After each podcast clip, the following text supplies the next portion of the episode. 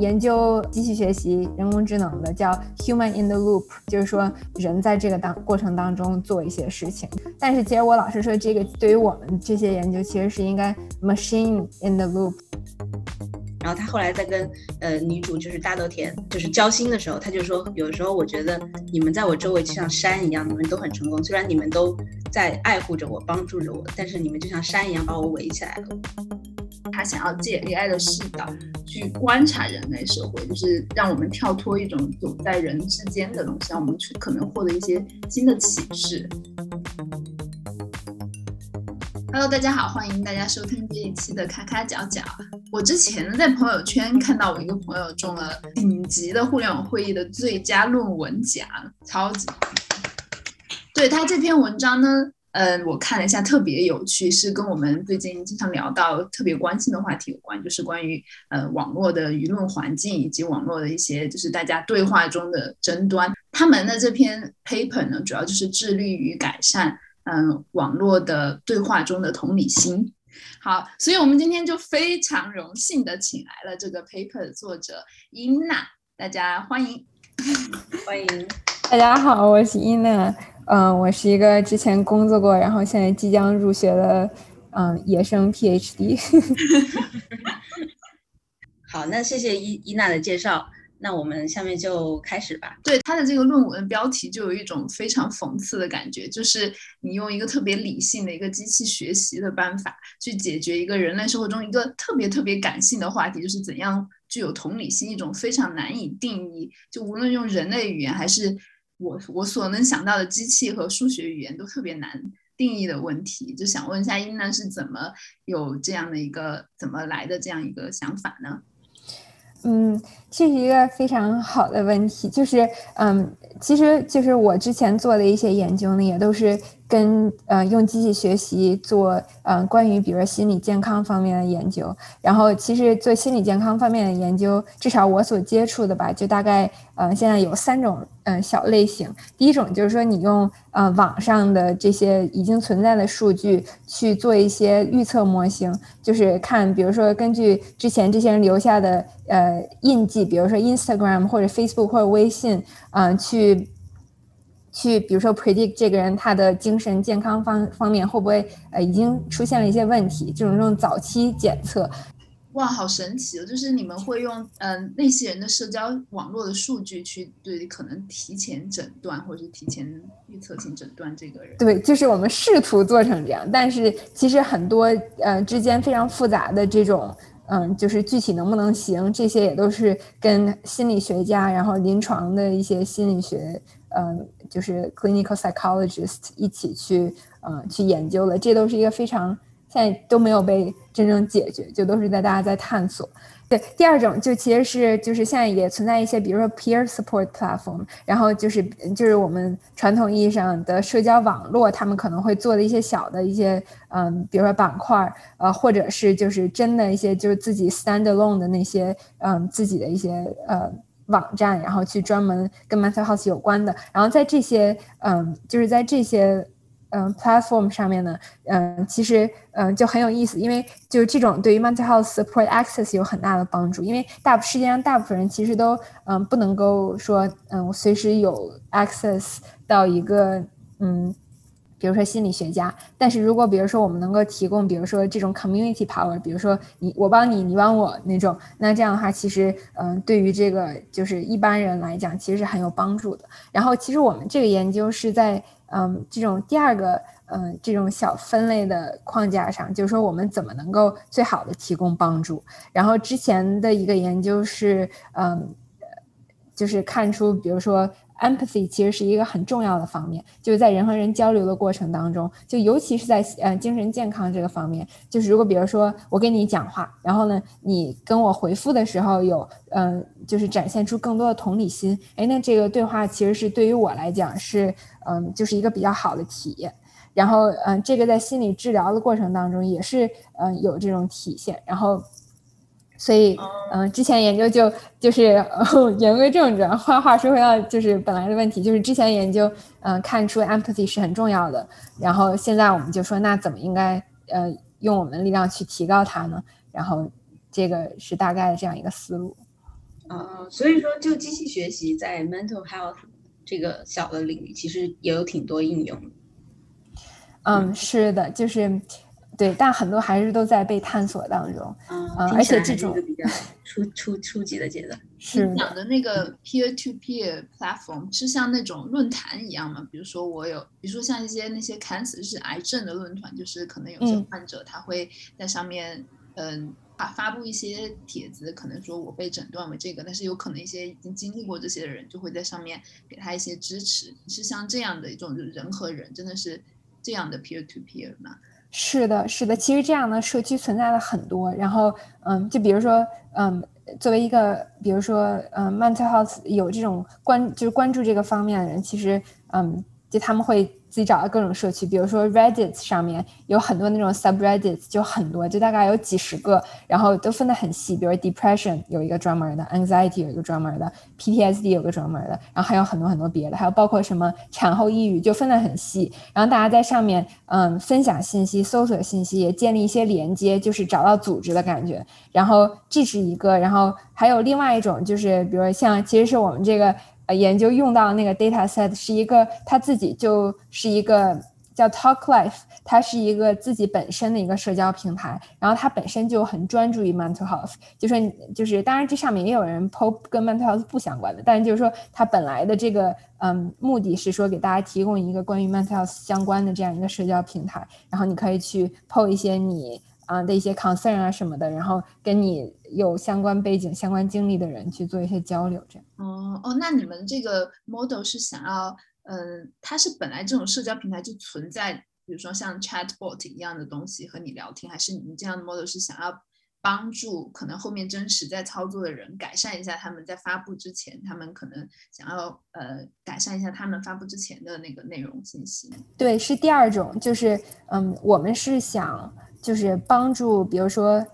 比如说我在帮一个人，我在回答他的问题，但是呢，我回答的过程当中呢，可能我表现出的那些同理心，可能其实，就其实可能我很关心他，但是呢，比如我回答的，呃，这个。本身的回答呢，可能让他感受不到我我对他的关心，那就是怎么能够在他呃本来想表达的意思上增添一些同理心？就是我们不想改变他说什么，我们也不想教别人说话那种，就是只不过就是说在你本身想说什么哦，我们给你一些建议，你可以采纳。但是这个是呃比较理想的一个情形，就现在也没有被真的用到这个平台上。现在我们在做一些就是呃 user study，我们在就在做一些后续的研究，但是。嗯，最理想是这样的。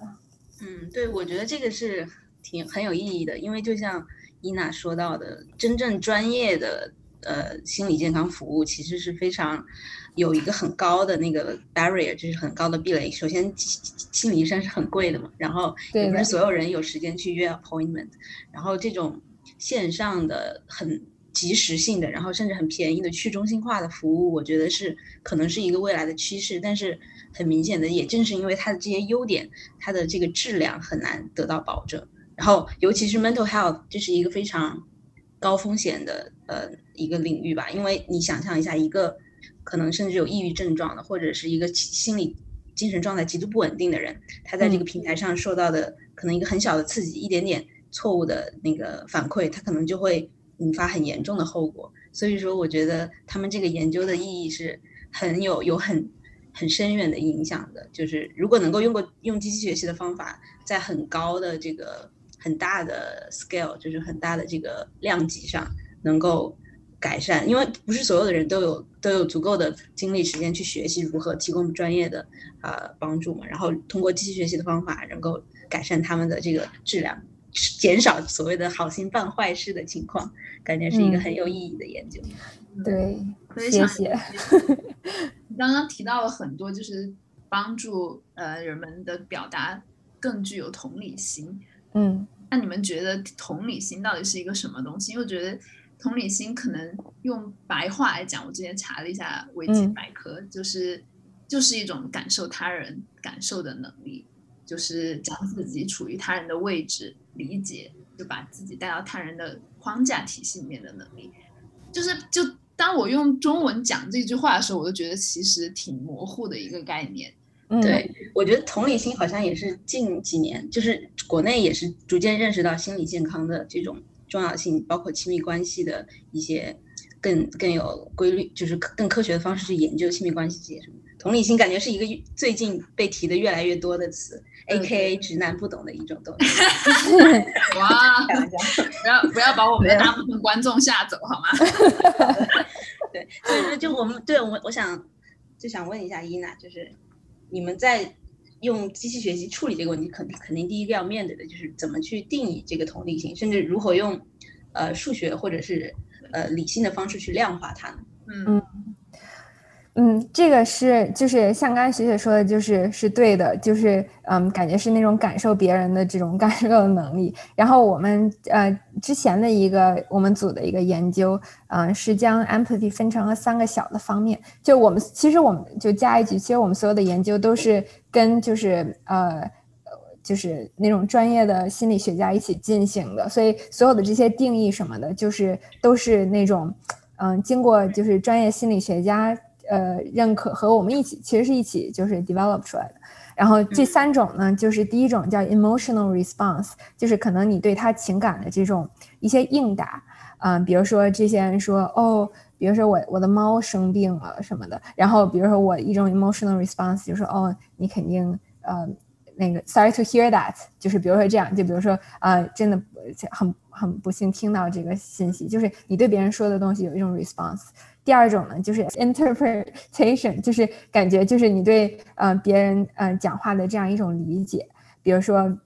还是刚才那个例子，比如说我的猫生病了，我今天很伤心。然后我 interpretation 就的意思就是说我对你之间进行一种理解，我对你情感的一种理解。比如说，嗯，那你就是那你一定很伤心，对不对？就是这种。然后第三种呢，就是 exploration，就是。你再去问一下这些人，就是你，你去等于是去挖掘一些更多的信息，比如说，哦，那你有没有人可以呃跟你讲话，就是分享一下这种忧伤什么的？就是其实这三种呢，是说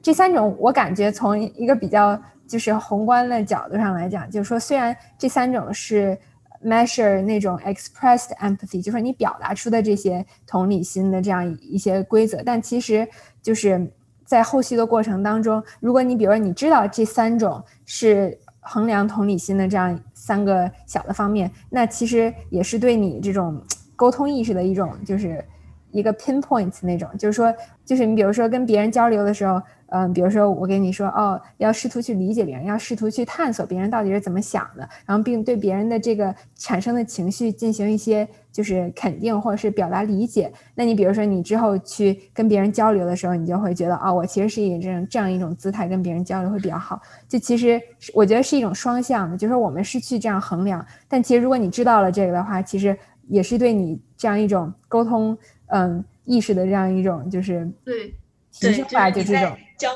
教会机器的同时，也教会教会自己。对，对我感觉就是好像你说的刚才这三个点，其实就是三个阶段的样子。就是第一部分，首先你要先要 recognize，就是你要先先去认同一下别人说的东西，然后第二步再去呃理理解他说的东西，然后最后再是去试图去解决或者是探索一些可能性。我感觉在我们平时日常的交流中，很多时候我们可能。就我个人而言，我可能就很容易发生的，就是略过了认同和理解这一步，直接跳到解决。就有时候，比如说我朋友来给我抱怨什么，或者失恋了什么，那我就开始 brainstorm 怎么能帮助他挽回，或者怎么能改善他的心情。但首先，我觉得第一步要做的是，OK OK，你失恋了，很伤心啊，我很呃，我就很抱歉听到这个，就我先理解认同你这个伤心的状态是一个。呃，值得或者不是值得吧，就是一个正常的状态。首先不要去就是想着去改善它，先是去接受这种状态。对我觉得这还蛮有启发的，就是在这个研究当中获得的这个 insight。对，其实我跟你是一样的，就是我也是，就是很容易就比如别人跟我说一个什么事儿，我直接给你一个解决策略，我感觉就是直男思维那种。然后，但是但是其实就是其实你仔细想一想，就我们的朋友跟我们身就是。就是比如说他来跟我像我，比如说吐槽的时候，我给他提供解决方案，其实某种意义上，我其实已经肯定了他的这种情绪反馈，只不过我没有把这种肯定表达出来。但其实，呃，有些时候，你比如说你表达出来了，会对另外一个人就是，嗯产生很好的影响，就是嗯就你不说可能别人不知道，就有点这种感觉。你比如你肯定了，别人就会觉得哦，其实他理解我那种，而不是说其实这个就是另外一个我们经常遇到的，在就我们 data set 里面经常遇到的反例，就是有点好心办坏事的那种。就你比如说，经常有这种就是。比如说，这个人，嗯，就是会说，哎，我今天很不开心什么的，嗯，我觉得我所有的朋友都不爱我那种。然后，嗯，那个，比如说这个人回复就说，你这么想是不对的，嗯，至少我就是你知道吗？就其实这个人是很好心的去跟他，就是去纠正他的这样一一种想法，就是说我至少我就比如我们是网上认识，但是我在乎你那种，嗯，但是其实你如果你这么说的话，那个人就会有一点，就是你有点。就是怎么说呢？有点否认他的这个想法。对对对对，虽然你是想帮他纠正，但其实你与此同时有点否认他的想法。对你这让我想到了，你这让我想到了我最近看的一个网红日剧《大豆田与三名前夫》，然后它里面就有一个主人公是呃，就是大豆田的一个朋友，然后那个。主人公就感呃他的那个朋友就感觉是不是很能融入社会的，然后他后来在跟呃女主就是大豆田呃讨就是交心的时候，他就说有的时候我觉得你们在我周围就像山一样，你们都很成功，虽然你们都在爱护着我帮助着我，但是你们就像山一样把我围起来了。我就觉得像在这种交流过程中，就像你刚才举的那个例子，我现在不开心，你这样是不对的。虽然他是好心，但其实他真正造成的结果反而是孤立了。就是处于境，就是处于不好心情不好境地的那个人，因为你没有去承认他这个状态是正常的，然后这样就像你感觉你就像让让处于那个谷底的人就觉得周围的人都很正常，就像山一样把自己围住了。我你这个讲的好诗意，感觉而且山有一种非常坚硬的感觉，就让人觉得有点冷冷的高的感觉，就有一种一下把我们这个升华了。对，而且而且不仅仅是我觉得这样的同理心不仅仅是能够帮助到。嗯，可能正正在失忆的那个人吧，可能我们本来天生的，或是怎样，也是特别享受这样一种感觉。比如说，我们看看电影，可能看到一些比较悲情的，嗯，情节的时候，我们也会跟着流泪。就当然，我们因为知道那是电影，所以我们不用去想方设法。去救助那个主人公或者什么样，但是我们会因为有一种同样的情感的联动而就是有一些自己的流泪啊、大笑啊，或是我们去跳舞的时候，发现别人都特别开心的时候，我们也想大笑。我想起我之前去多伦多看一个呃电看电影《十二年为奴》的时候，我都不太听得懂里面的人在讲什么，可是每当全场观众笑的时候，我就会情不自禁的大笑。我觉得也是。就是同理心就不仅仅是一个帮助他人的一个手段吧，同时也是自己的一个嗯娱乐方式。不是，我觉得是一个情感的一个抒发吧，也也蛮治愈的。对，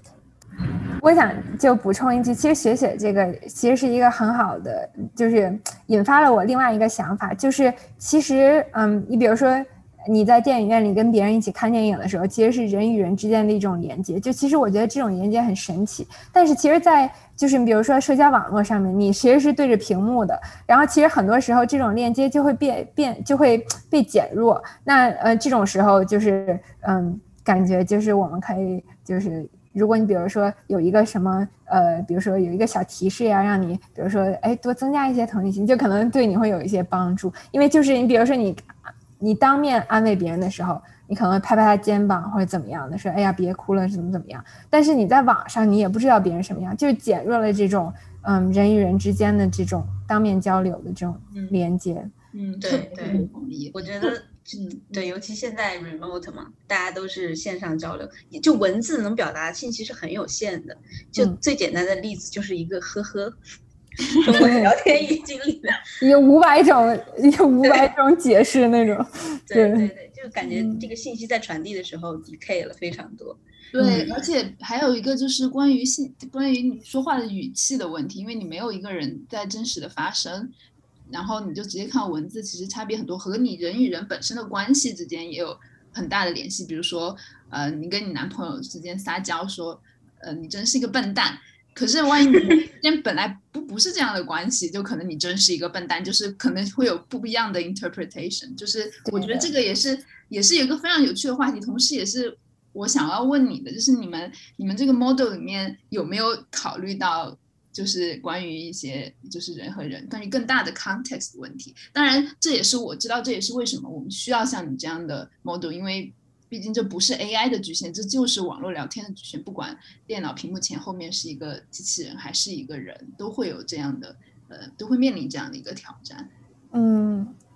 我觉得这个挺有意思的。就首先就是我们做的这个 data 吧，它是就是像那种就其实是网上那种比较弱的连接，就是人跟人之间他们都不是特别的认识，所以可能就是有这样一种就是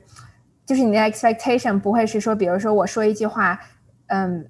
会有很大的 variation。就你比如说，你可能不会出现那种我跟一个我很亲密的人在这个平台上聊天，所以可能我觉得。首先就是它不会出现那种就是很有歧义的情况，然后但是其实就是嗯，但是像你说的，比如说对于这种跟人之间人与人之间交流的这种做这种呃相关项目的时候，其实是非常应该。呃，尊重就是人本身想表达的意思，所以其实很重要的一个点，在我们的这个 model 里面也是说，嗯，我们比如说想给他提一些建议，但我们提的这个建议其实是基于他本身的，就比如说别人的 post 和你本身的回复的基础上，而不是说我看一个 post，我告诉你应该怎么说。就是没有这种的，就是你比如说像有一个举一个例子，就比如说一个人 post 了一个什么，然后比如说我去回复，然后呢我会说啊我之前也经历过这个事情，但你比如说像我们这个模型，我就不会就我的模型不会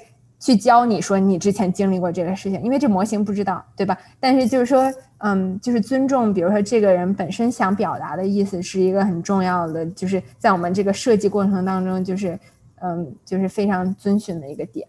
而且太好，就是一点傲慢，就是一种很低姿态的，真的是很有一点，有一点。因为我我老师就是有一个话，我不知道，我觉得他应该是就是第一个说这个话的人，但可能我第一次听到，我觉得就说的很好。就是现在其实有很多那种，呃，怎么说呢？就是嗯，研究机器学习、人工智能的叫 human in the loop，就是说人在这个当过程当中做一些事情。但是其实我老师说，这个对于我们这些研究，其实是应该 machine in the loop，就是感觉你是机器是一个以人为主，对的，对的，嗯。嗯，对，我觉得这这很有道理，因为主我最大的一个 concern，我感觉就是像特别是 mental health 这种，它是属于高风险领域嘛，就它机器错误的代价是非常大的，因为如果它判就假设这个 model，我们现在假设它非常 perfect。已经非常完美，百分之九十九点九九九，每次它都能给出最好的建议，就是能能写出最好的这个 empathy，非常 empathy，然后也不会呃影响原来的语义什么的。但是，一旦那百分之零点零零一发生了错误之后，你最后的对象就是一个切实的人，然后可能最后的代价就是那个人后来自杀了。那这个就是这种是无法挽回的代价。所以，所以说我觉得像这种高风险的领域，至少我现在。觉得还是应该是人作为主导，然后机器学习只是一个辅助。对，是的，是的。而且其实就是，呃，不仅是作为辅助，而是说，你比如说你最后做决策那个永远是人，就是机器学习不能做任何的决策在这种过程当中。对。而且其实像比如这些社交平台，他们有自己的那种安全规则，就是。嗯，他们会有一些 filter，就也是根据机器学习，但是他们也有后台的人真的在看，就比如说这个人会不会有一些就是某种危险倾向那种，呃，像这种情况，我们这个模型是就是会帮他做一个就是 flag 一下，但是不会去做任何的那种嗯 action 回复，对的，对，哎，那我想就问一下，现在我把话题又拉回到这个。就是 paper 本身，就刚才你说到有三个方面去理解这个同理心嘛，那到时候就是你们真的在 evaluate 这个一假设给你一个 post 到底有没有同理心的时候，这是呃需要靠人去呃 evaluate 呢，还是是一个自动化的过程呢？就我感觉，即使是分了那三个呃方面的话，也很难是把它就是变成一个自动化的过程。对我们之前也是之前的那个研究做了一个就是收数据收集然后 label 的过程，就是嗯之前我们是嗯等于是这个不是分成三个方面嘛，然后呢每个方面呢都有三档，就是强弱和无那种，所以就是比如说一二零，然后呢之前我们就是嗯做了一些培训，然后嗯找了一些就是嗯找了一些人，然后做了一些培训，然后他们嗯。然后我们给他一些就是那种数据，然后他们帮我们去标识哪一些强，哪一些弱，哪些没有。然后就是当然在这个标识的过程当中，我们也会就是看一些，比如说不是每个人就标志一个，而是说比如说同一个 pose 被几个人标识，然后就这样做一些嗯，当然肯定确保它就是标志标的比较的精确吧。然后嗯嗯嗯，然后这样我们用那个那些收集来的数据。就是训练了一个模型，然后这个模型可以帮助我们，就是对这些嗯这些话来打分那种，然后根据这个三个不同的方面来打分。明白，就相当于你预先先 train 就训练了一个分类的模型，类似于就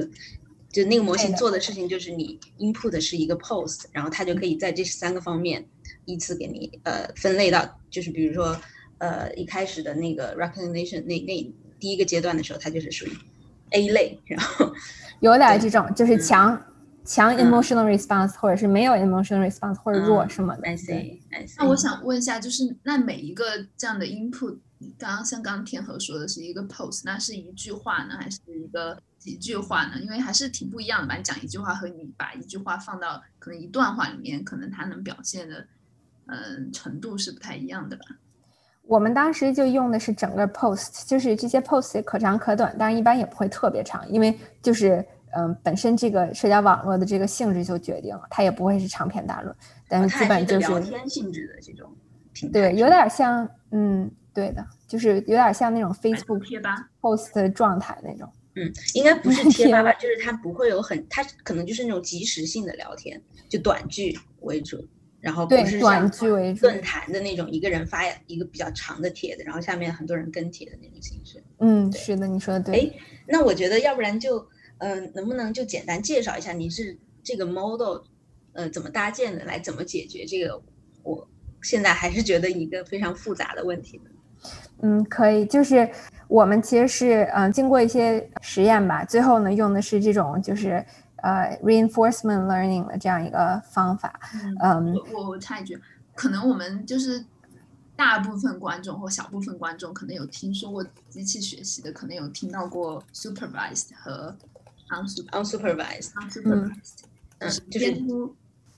监督学习和非监督学习和非监督学习，大概监督学习的意 supervised 的意思就是说你有一个。嗯，output 的目的，然后你有这样一个确定的结果，然后去找，比如说你是一些图像识别，它你要识别这只是狗，然后它你要通过不停的 iteration 去把你这个 model train 到 train 到最好。然后还有 unsupervised，就是你可能没有一个研究的目的，就是大部分就像一些 clustering，就是你要把人群分类啊或者什么。你一开始在做这个 model 之前，你是不知道你最终会做出一个什么样的结果来的。然后像 reinforced learning 呢，我不知道我我。了解的对不对？好像我我在网上有看到说，嗯，像是一些棋类啊，我不知道 AlphaGo 是不是用的 这样的类型的 model 啊，就是好像一些棋类游戏他们会用这样的，嗯，有点像那种，对，有点像那种游戏的那种，比如说我告诉你一步，呃，有点像那种训练狗狗感觉，就是比如说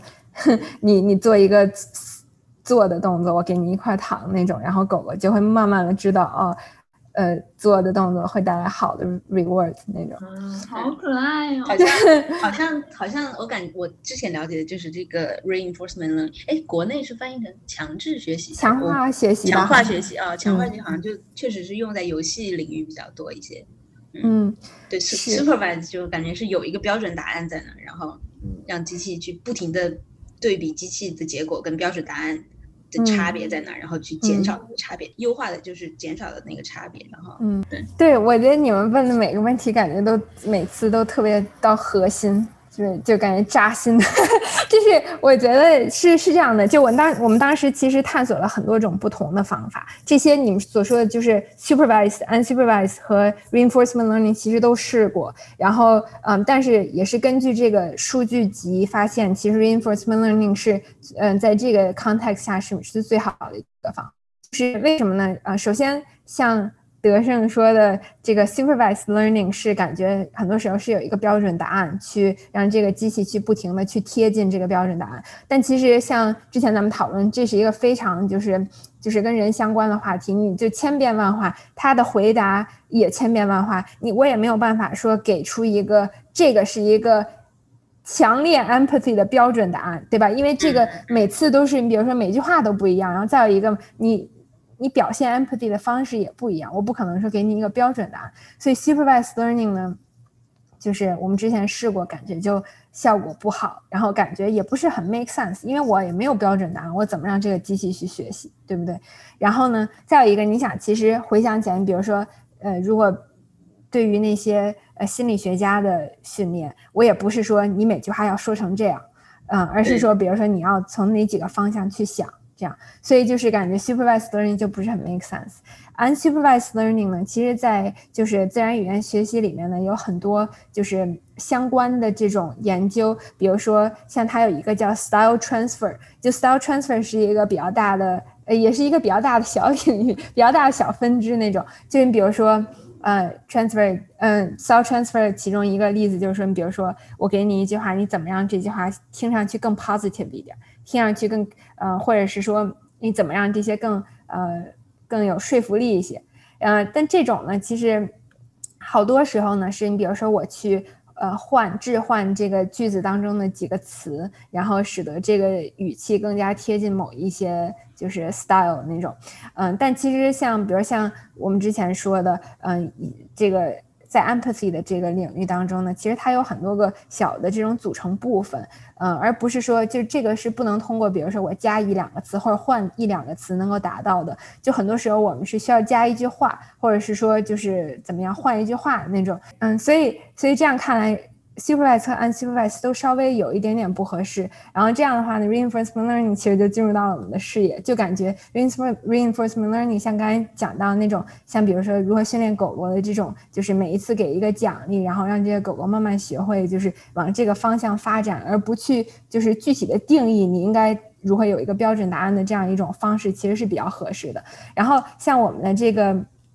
模型具体的那个大意呢，就是说我们嗯，先比如说 A 说了一句话，B 回复了一句话，然后我们把这两句话，当然也不仅一句话，就是这两个嗯，这两个小段放到这个模型当中。然后呢，我们这个模型呢，呃，也是用了一些就是现在就是自然语言呃学习里面一些就是叫 transformer 的一些模型，然后用这个模型呢去嗯，先生成。两种信息，第一种信息是说，比如说我根据你的这个 A pod 和 B pod，我嗯，就是我有可能的加入的 candidate 是什么，然后呢，在每一句话呢，就是每一个 candidate，嗯，generate 这个生成这个 candidate 的嗯是。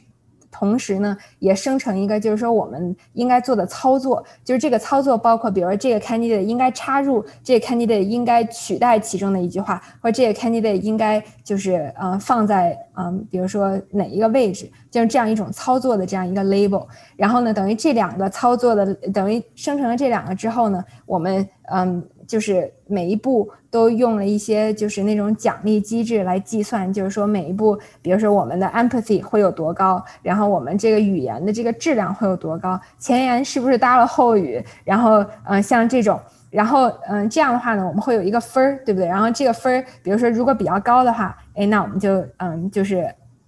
就是用比较高的这样一个嗯分儿的这样一个结论去做，就是去做这个更改。所以其实我们。最后的结果呢，就是说会生成一个什么样就比如说 A 抛了一个问题，然后 B 抛了一个回答，然后回答的嗯回答当中呢，我们会建议，比如说，哎，要不要把第一句话改成嗯另外一一句话？当然，这个这个改成的这句话也是根据它原意的，而不是说另外一个大相径庭的意思。然后或者是说，比如说要不要插入一句，就是问问，就是插入一句 exploration 的内容，或者这样的，嗯。对我感觉这个 reinforcement learning 就很有趣的一点就是如何设置这个 reward，因为就感以前也看到过一些新闻，就像游戏方面，比如说一个好像是类似于吃豆人的游戏吧，然后他就设置的那个奖励就是他吃到的呃豆，如果吃到一次豆子的话就会加一分，然后但是如果被碰一个东西什么东西碰到了之后就。就会减很多分，然后，然后他最后 train 出来的那个 model 最后的行为就是他那个人会不停的让自己长得很高很高很高很高，然后直接就倒下来，这样的话就一一颗一颗豆子也吃不到，但是也不会死，就就是会 train 出一些非常意想不到的结果。对，然后但是怎么能保证最后？train 出来的 model 真的是能做到人想要的话，就是要设置一个合理的这个 reward 的机制。就像就像现在你之前提到的，就你们这个 model 里本身有，除了你要保证 empathy 非常高之外，你也要保证它跟呃前面的就是这个 context 就是上下文是有联系的，然后它回复也是具有一定多样性的，然后甚至是呃也是就是整个整个。那个 post 最后生成出来的文本读起来也是很流畅的，对我觉得这这些都是很好的。如果很好的点，如果缺少一个的话，假设你只 reward empathy 的话，可能出来的就是一些啊，就是可能会是一些非常模板化的，就一套句子一直是 没错没错会被 generate 出来。对，没错，就是特别是其中有一个 reward，我当时就是花了好大心思去弄的一个，就是说，嗯。你的这个回复对于本来的这个问话具体有多么的具体，就是这个就是消除了那种，比如说最后我就会就是弄出一个特别 generic 的一个模板，就说，哎呀，I'm sorry to hear that. Do you want to share more？就这种，就是所有的都可以这样讲，但是这样的话其实就适得其反。嗯，Hey, how are you? How are you doing? How's your weekend?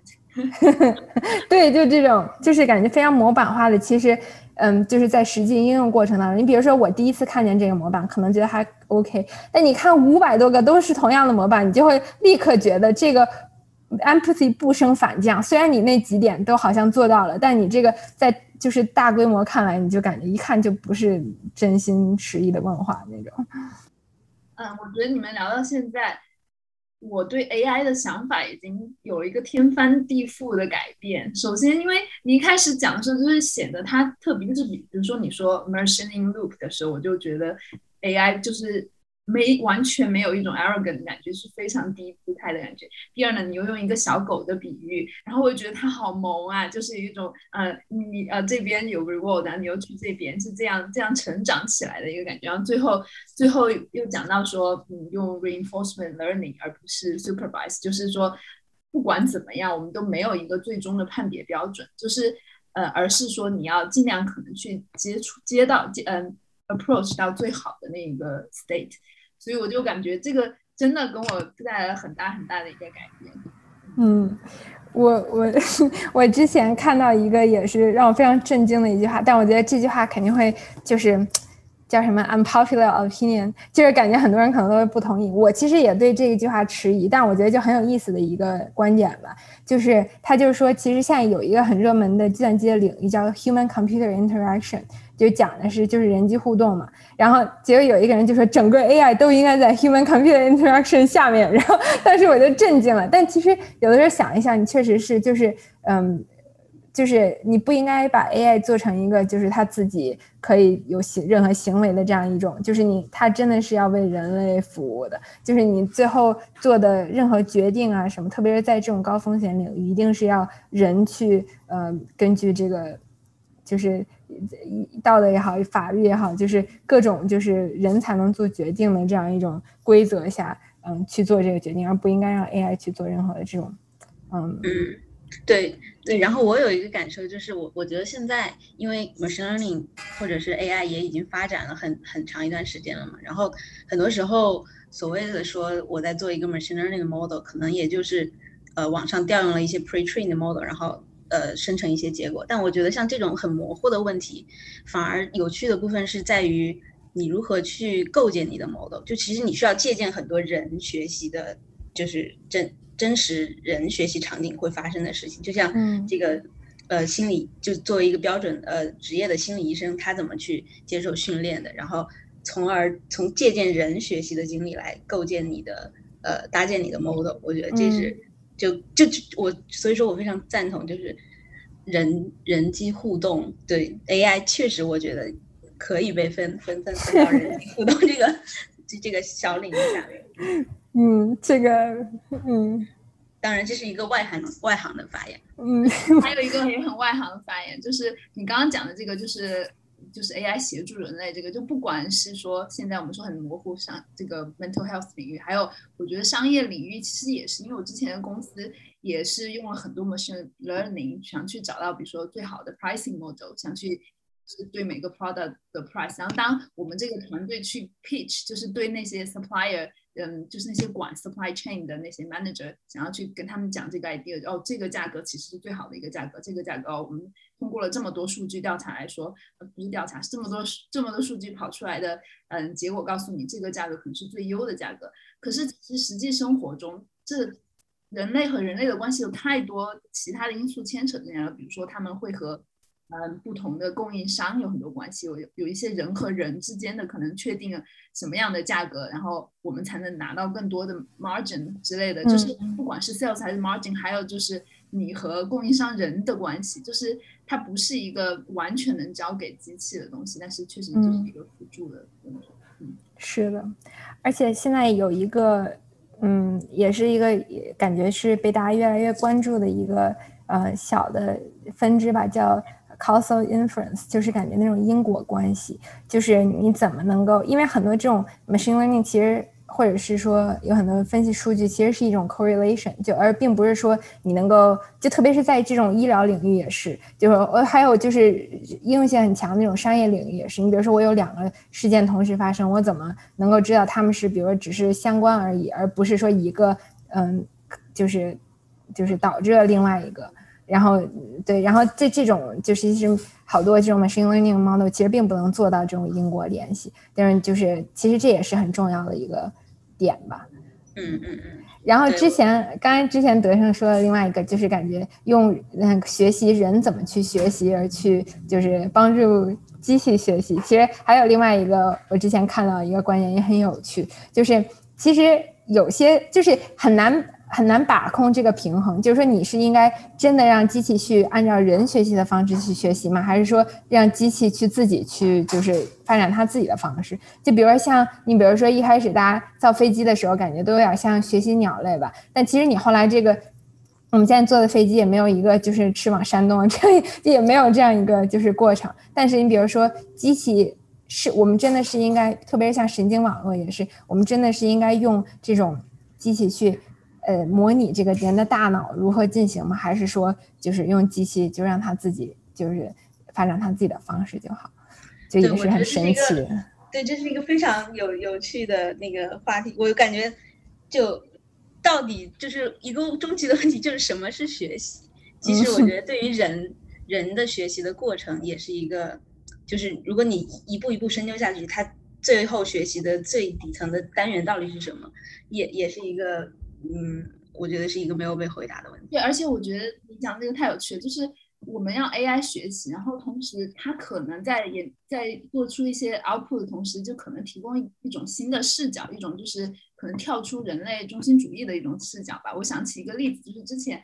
就是我们都觉得海豚特别聪明，然后就一群人想要去训练这豚这群海豚，想要让它就是理解人在讲什么，就是一些对人的反应，或者甚至让他们表达一些人类的语言什么之类的。但结果最后失败了，这样的一个嗯。M a 失败了，但其实海豚它有一个更加精确或者更加一个 sophisticated 的语言系统。但是我们作为人去研究外另外一个课题的时候，就总是想要往我们自己本身的思维框架上去跑。然后说不定在 AI 在跑一些结果的时候，能够给我们带一些带来一些启示，就是从另外一个角度去观察人类社会会是怎么样的。然后这个就让我想起来，嗯，之前很红的一本书就是石黑一雄诺贝尔多。诺贝尔文学奖获得者石黑熊的新书，嗯，《克拉拉与太阳》。然后他当时有采访问到他说，为什么想要选写，嗯，这个 AI，嗯，就是这个他主人公克拉拉是一个 AI 的一个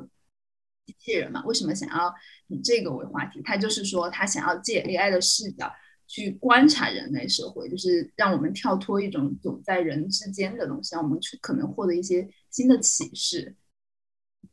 嗯。对我，我我我我我我也有读那本书，然后我觉得这确实是他整个书里的一个主题，就隐藏在那个书里的主题。就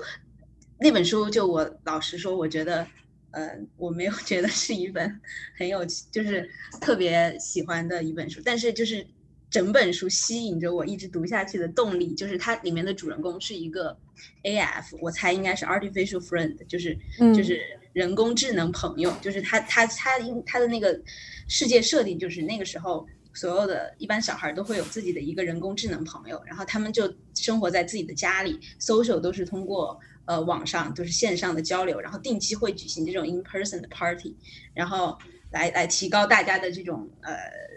社交能力。对，然后那个他的主人公就是呃一个 AF，然后他就会经常对人类世界发表一些就是机言机语，就机器人的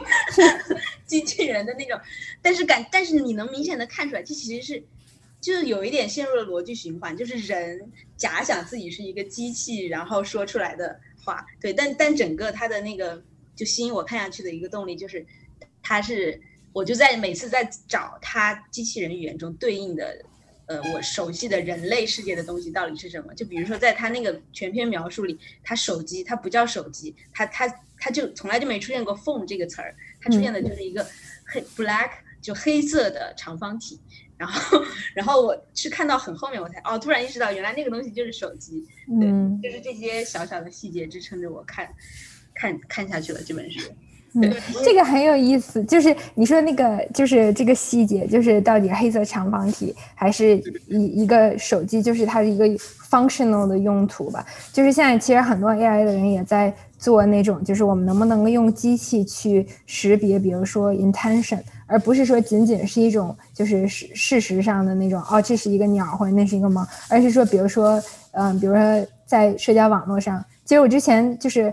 呃，我朋友做的一个项目吧，大概就是说他嗯做那种就是识别 intent，比如说网上我 PO 一个嗯在沙滩上的照片，我不是我的机器呢不是说哦这是一个沙滩，这是一个海，而是说比如说哦这是表达了一种非常赞、非常禅、非常佛系的那种就是一种氛围，就是你怎么能够识别出这种识别出这种，而不是仅仅的那种物体上的识别，就是有这种我觉得。也还蛮有意思，就是感觉你刚才说那例子让我想起了这个。对，就是它可能会让它识别一些更加抽象的东西吧，就是对对对，具体之外。然后我就想起来，当时也是这本书，然后有黑一雄接受采采访的时候，就有人问他，你觉得 AI 会有 creativity 吗？就是 AI 会有创造力吗？因为可能我们现在就也有很流行，就是 AI 写的一些，比如说莎士比亚十四行诗，那呃还有 AI 写的一些文章什么的，就问。对于石黑一雄来讲，这些文章就是他觉怎么看待这样的一些事情。然后石黑一雄就觉得，可能他觉得能否 AI 能否真正的理解人的情感，可能不太那么重要，而重要的是 AI 能够煽动人的情感，就是能够激发和煽动人的这个事情就是很重要，同时也有一点危险，因为，嗯，因为就比如说拿你们美国 拿美国的呃例子来讲，就是就是 Trump Trump 在今年败选了之后。但其实还是有特别特别的多的人觉得他其实是胜利了，就他们情感上觉得他是胜利了，就是获得了一种胜利的感觉。而而事实和真正的 fact 好像不太那么重要，而是他们情感上的一种。可能现在的社交网络的环境，很大程度上就是对一个对人的情感的操操纵吧，就是对真正的事实可能都不太那么重要。如果 AI 能能够达到让人的情感有波动的话，它可能。就能达到很多目的，他可能可以谈论资本主义，可以可以谈论消费主义，甚至可以谈论一些就是政治方面、进行政治方面的一些引导。所以，就对 AI 有没有创造力的这样一个讲说，我觉得石黑一雄的答案是肯定的，就是对创造力所能产生的反应是肯定的。我感觉石黑一雄在打太极，但 就我我我就这是我一个非常。呃，好的，所以非 常，我我我就是一个感觉会被骂的一个回复，就是我我觉得他没有真正的回答这个问题。然后我觉得这些他的一些 concern，其实背后的原因并不是 AI，我觉得还是人类就是人与人交往这个社会结构中本身遗留的一些问题，就是就是这这它它的 root cost 是人，然后 AI 只是。促进了这种问题，他把这种有问题的东西聚集在了一起，然后去 trigger 了一些负面的东西。就就比嗯，就比如说就是 Trump 这种例子的话，AI 做的它只是因为就是呃社交网络这种它不停推送你感兴趣的东西，然后形成回声效应，这样它相当于是把感觉是给我的感觉是把很多负面的东西集合在了一起，然后然后然后产生了这样的一个一个一个一个一个效应。对，但它的 root cause 如果那些东西本来就不存在的话，那它就 AI 就就并不能，也就并不能呃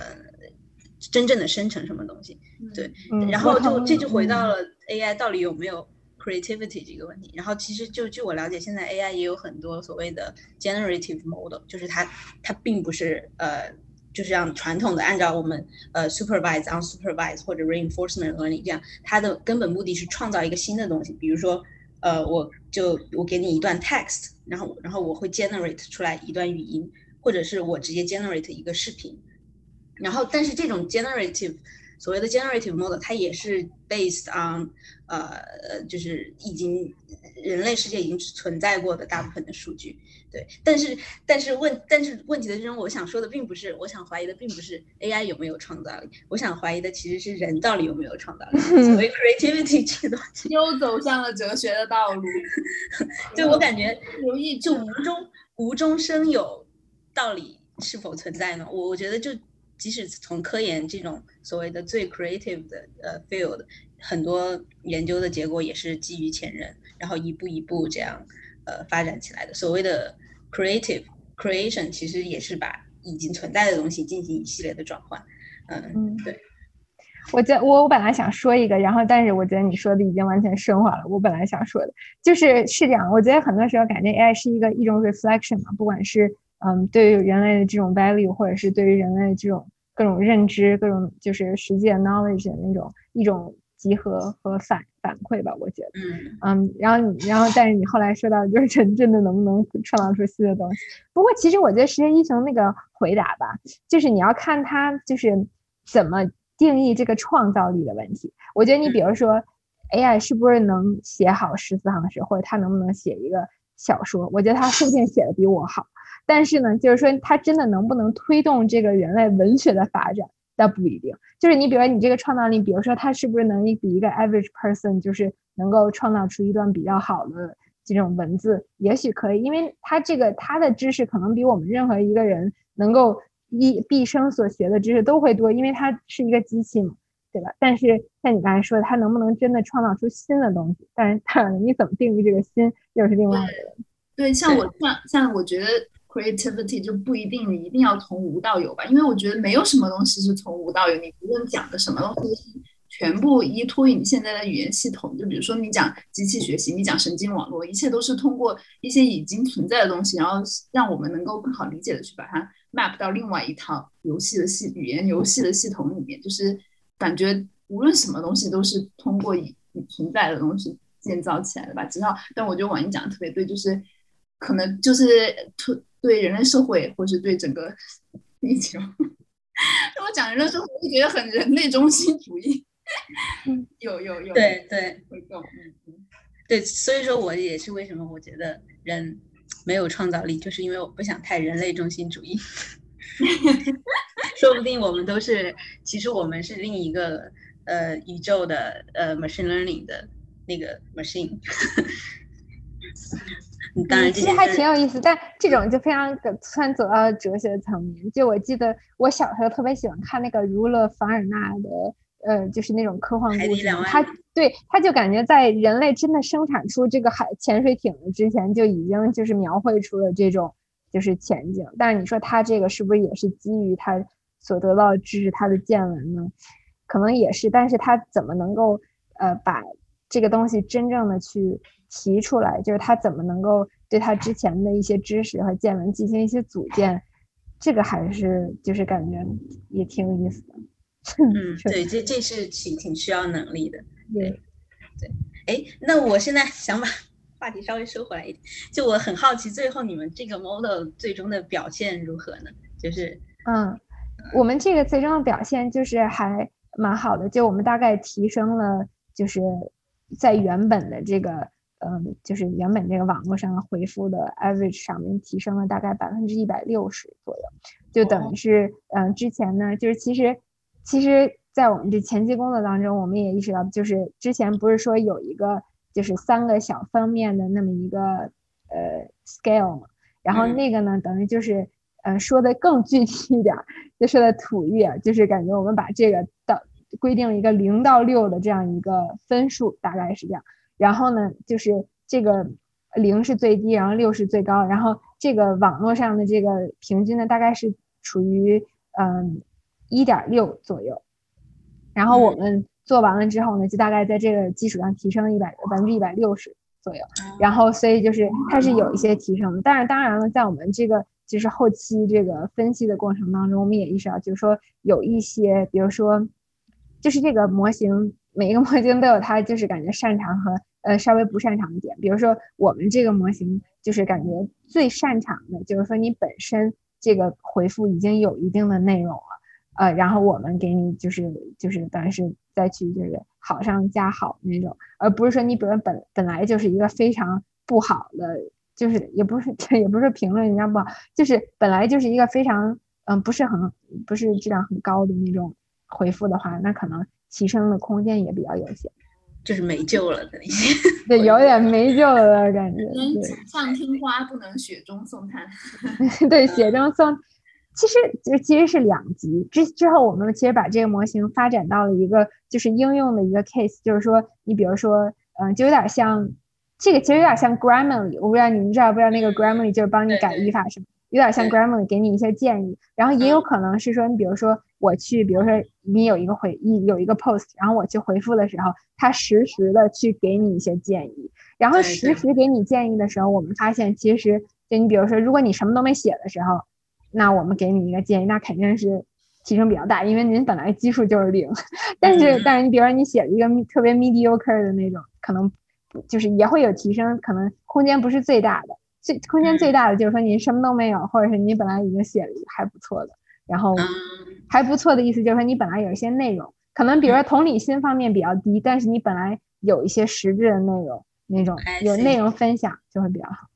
嗯，所以说就会让 冗长的回复，主要是 会就是对于那种好心办坏事的那种 case 是最有用的。你们这个 model，那真的特别好啊，真的特别好啊。但但我想我想 稍微就是吐槽或者是可以一下，就是感觉最后的当评论这个 model 的时候，因为毕竟这是一个很抽象的呃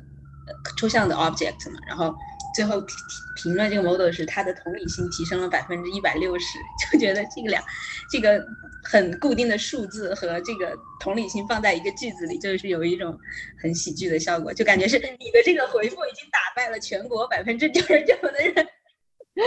对，这种一说起来，这种就是凡是量化，你突然给他统一这么一说，哎，我有个数字就有点奇怪，这都是平均分。但是其实我们做这个研究的时候，我们是请到了那种。就是真正在嗯看最后结果，就说真正有没有提高的时候，不是说我们说提高了就提高了，而是说我们是真正请到了那种 clinical psychologist，就他们都是那种就是至少已经是读了 PhD，读了几年，就 clinical psychology PhD 以及往上的这些人去给我们打分，就是给这个就是他们去认定，就是说哪一个回复比较好，然后是是其实是嗯这样一个啊，所以说就这样一个过程。最后 evaluate 的时候，还是需要有人。的 human evaluation。human evaluation。哦，那这样，对我觉得这样就非常就 make sense 了。对，不然我们自说自话嘛，对吧？我给你规定一个模型，我自己说我这个王婆 卖瓜，自卖自夸那种，就也没有意义。就很多这种，就是确实也是，就这种嗯相关这种命题的这种研究，其实很大的程度上还是需要 human evaluate，就是会比较好一些。嗯，I see。对，这样看来的话。机器学习、人工智能确实是人和机器是密不可分的，就是你掺构在一起的。嗯，